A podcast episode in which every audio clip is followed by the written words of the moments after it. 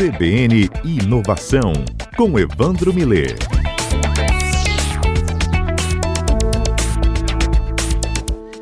Evandro Milei, CBN Inovação no ar. Boa tarde, Evandro. Bem-vindo. Boa tarde, Fábio. Boa tarde aos ouvintes da CBN. Bem, Evandro, a gente já conversou nesse quadro, em algumas ocasiões, né, sobre patentes e a importância disso né, para a academia também, né, quando a gente fala aí das universidades, que né, no nosso caso aqui no Espírito Santo sempre tem a UFES despontando em relação à pesquisa né, e trazendo essa inovação para é, vários processos. Inclusive agora, que é o nosso tema, processos aí da área da biotecnologia, Evandro. É verdade. A gente aborda muito aqui o, o mundo digital, mas a, o mundo biológico promete coisas fantásticas, promete e já está fazendo coisas fantásticas aí em relação à vida, em relação à produção de alimentos, em relação à produção de energia. E nós temos aqui uma, uma um, um programa de biotecnologia da UFES muito conceituado, não só na área de agroagricultura, mas na área de saúde também. E o professor Antônio Alberto Fernandes vai conversar conosco sobre o que está acontecendo nessa área de biotecnologia, na área de agricultura particularmente, e os trabalhos recentes de patentes para a produção de etanol a partir do coco. Vamos ouvir o professor Antônio Alberto Fernandes. Está conosco. Boa tarde, professor. Bem-vindo. É, boa tarde, boa tarde a todos.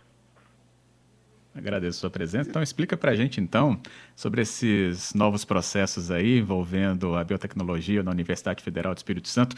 Como que transforma coco ou tira do coco os processos necessários para formar o etanol, professor?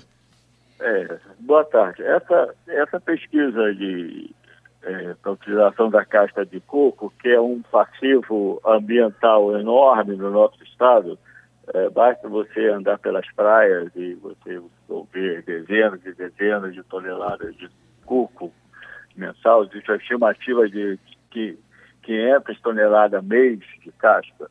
E então o nosso grupo de biotecnologia aplicada ao agronegócio é, tentou ver uma maneira de produzir algum material de valor agregado com esse resíduo é porque, principalmente, que todas as tentativas de utilizarem esse resíduo para chachim, preenchimento de banco e outros, e, e outras, é, outros produtos não deram muito certo. Então, nós vamos pesquisar com a nossa expertise e tentar é, algo com valor industrial importante. E trabalhamos na produção de etanol.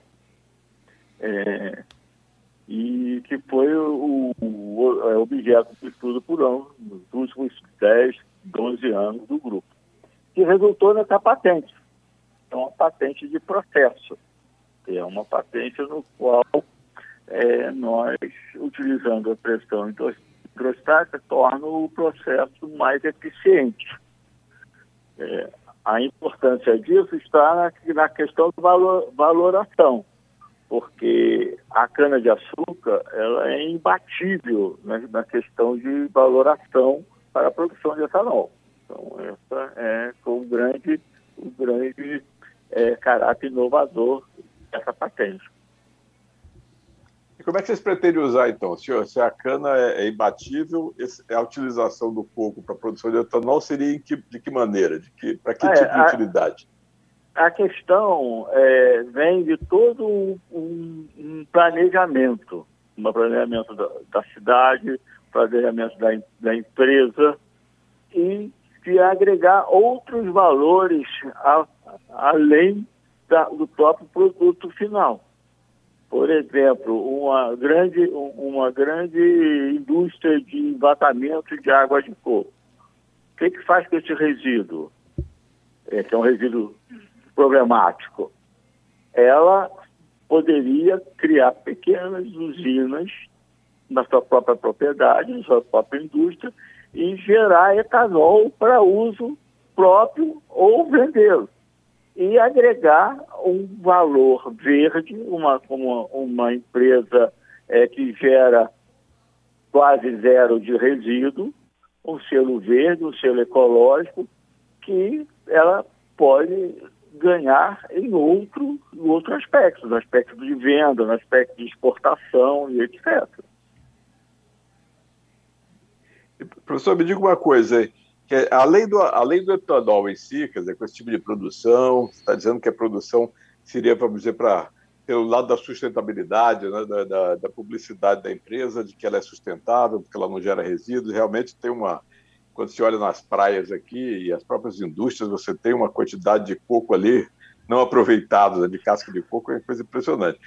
Mas vocês também trabalham ali no laboratório de biotecnologia com outros tipos de tecnologia. Né? Essa não é a primeira patente que vocês fazem, mas também tem trabalhos na área de mamão, na área de agricultura. Como é que está isso? Olha, é, bom, te, é, na questão de coco, nós temos uma, uma patente conjunta com a companhia Vale na produção de aglomerante para pelota, para produção de pelota de ferro, que é uma tecnologia muito inovadora e, e, e bastante rentável do ponto de vista econômico.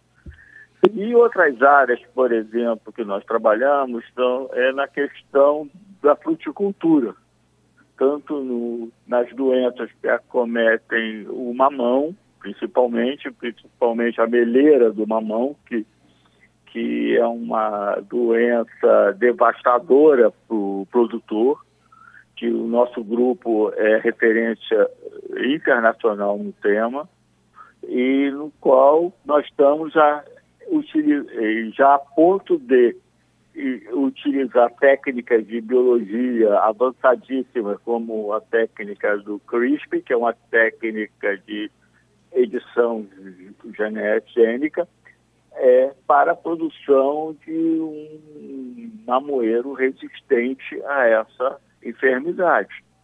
E isso nós estamos na ponta da linha do conhecimento.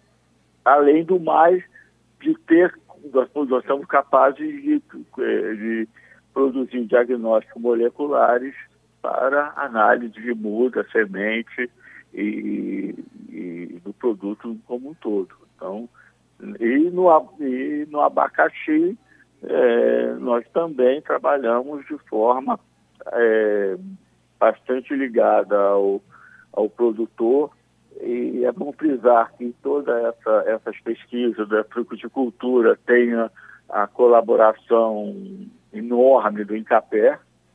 Então, é, é, um trabalho conjunto, é um trabalho visando o agronegócio capixaba.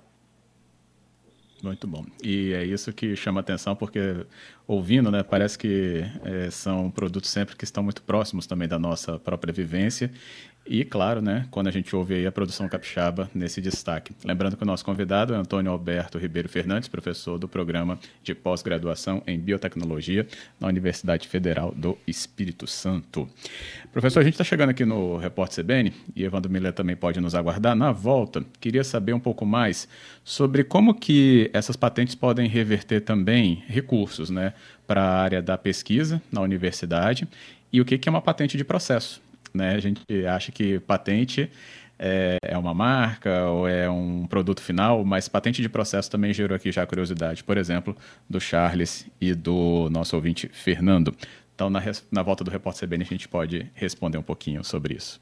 Só ficar aí na ponta da linha, nosso CBN Inovação recebe a sua contribuição pelo nosso número, que é o 99299 4297. E quando você também manda sua mensagem pelo nosso Twitter ou nosso Instagram, a gente também traz aqui para nossa conversa. E eu lembro que é o arroba CBN Vitória no Twitter e o arroba CBN Vitória no Instagram. Retomando então nossa tarde aqui do cotidiano, CBN Inovação no ar Evandro Millet e o nosso convidado também na ponta da linha volta para conversar conosco, que é o professor Antônio Alberto Ribeiro Fernandes, professor então do programa de pós-graduação em biotecnologia da UFES, e a gente falando um pouco mais sobre a patente de um processo de transformação da casca de coco em etanol, além, claro, né, de outras pesquisas que o setor vem desenvolvendo na universidade. Deixei duas perguntas aqui, então, para a gente retomar o tema, professor e Evandro, mas o, o professor pode nos ajudar mais que foram as perguntas do Charles, do Fernando, também eu recebi aqui da Luciana corroborando também sobre o que, que é uma patente de processo, professor? É, a, a patente de processo, como, como é, o próprio nome diz, é você estabelecer uma metodologia, um passos alternativos para se conseguir um produto. final. Esse produto ele pode ser um produto já existente, como o etanol. Mas aqueles passos para a fabricação daquele produto, ele é inovador e ele não tem é, é, similar no mercado e tem que ser reprodutivo. Uhum. Ou você pode fazer também uma patente de um produto específico, você um produto que você inventou. Né? O processo patentário ele é muito complexo. O importante Sim. que tenha é que tem uma confusão que as pessoas que não são da, da área é, fazem com bastante frequência é que não existe uma patente mundial. Cada país ele tem o seu regula marco regulatório patentário, que são diferentes de, de cada país.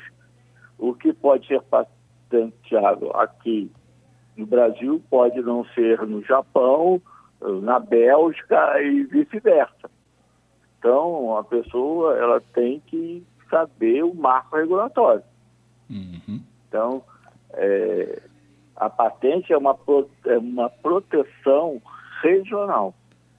Inclusive, como você falou antes, as marcas também. Entendi. Então, é, é, isso, é, isso é muito importante. É, tanto que no Brasil, nos últimos dados, é, tem mais pedidos de patente de não residente do que de residente. Então, uhum.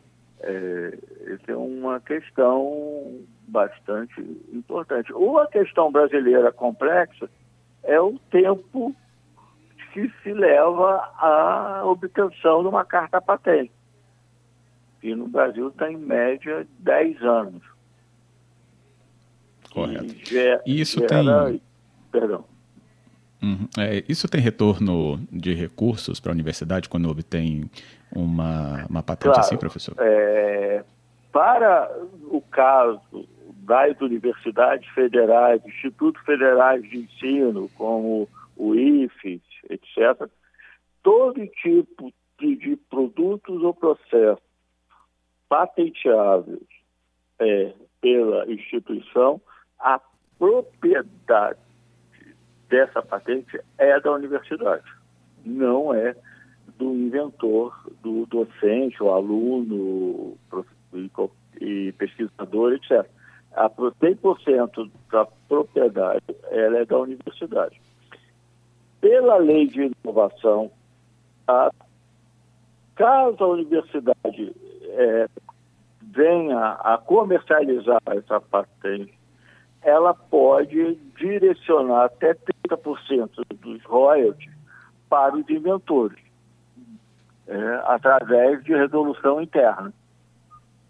Então, é, essa, não sei se eu respondia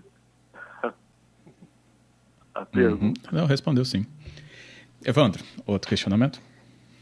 Isso. Me diga aqui, professor, você é, Quantos alunos se formam hoje aí nessa área de biotecnologia, por exemplo? Existe mercado aqui no Espírito Santo para os alunos que se formam? Esse pessoal vai trabalhar aqui, vai para fora? Como é que está Como é que tá isso? O aproveitamento ah, do pessoal? É, isso é uma excelente pergunta, Evandro.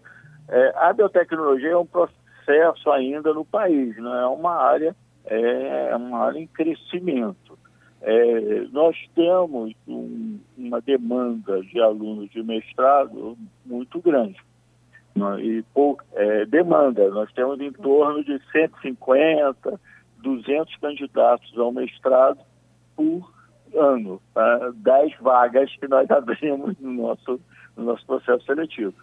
A nossa, a, o nosso programa de, de biotecnologia aqui da UF, é, ele tem duas áreas de concentração, a área de biotecnologia no agronegócio e a biotecnologia na saúde e fazem trabalhos maravilhosos na área de câncer, na área de, de genética forense, na área de nanotecnologia. Então, trabalhos espetaculares. É, a, a questão específica da demanda é existe demanda sim, não no Espírito Santo, porque nós não temos ainda é, empresas nessa área. Então, mais a demanda em São Paulo, a demanda no Brasil por, por profissionais é grande. E também nós, vários, é, é como a biotecnologia está é, na interface entre ciência e o setor industrial, é, nós ensinamos ao nosso aluno a abrirem as suas próprias empresas. E nós já temos casos de sucesso de alunos que abriram empresa aqui no Espírito Santo e, e estão aí tocando, tentando tocar o negócio. É, e também temos uma forte demanda no, no exterior.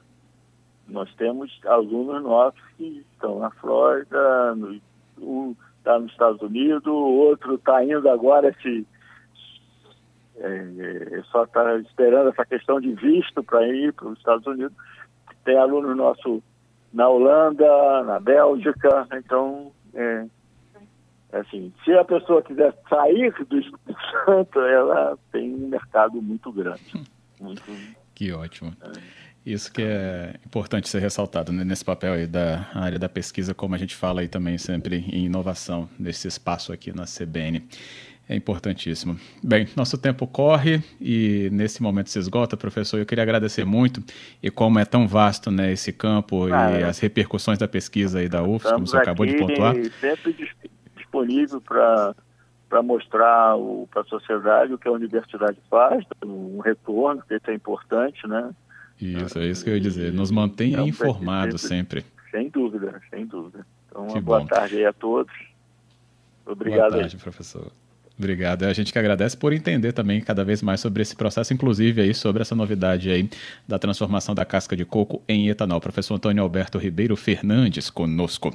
E é isso, hein, Evandro? Pelo visto, mundo aí não tem fronteira, né, para a pesquisa também desenvolvida univers... na Universidade do Espírito Santo.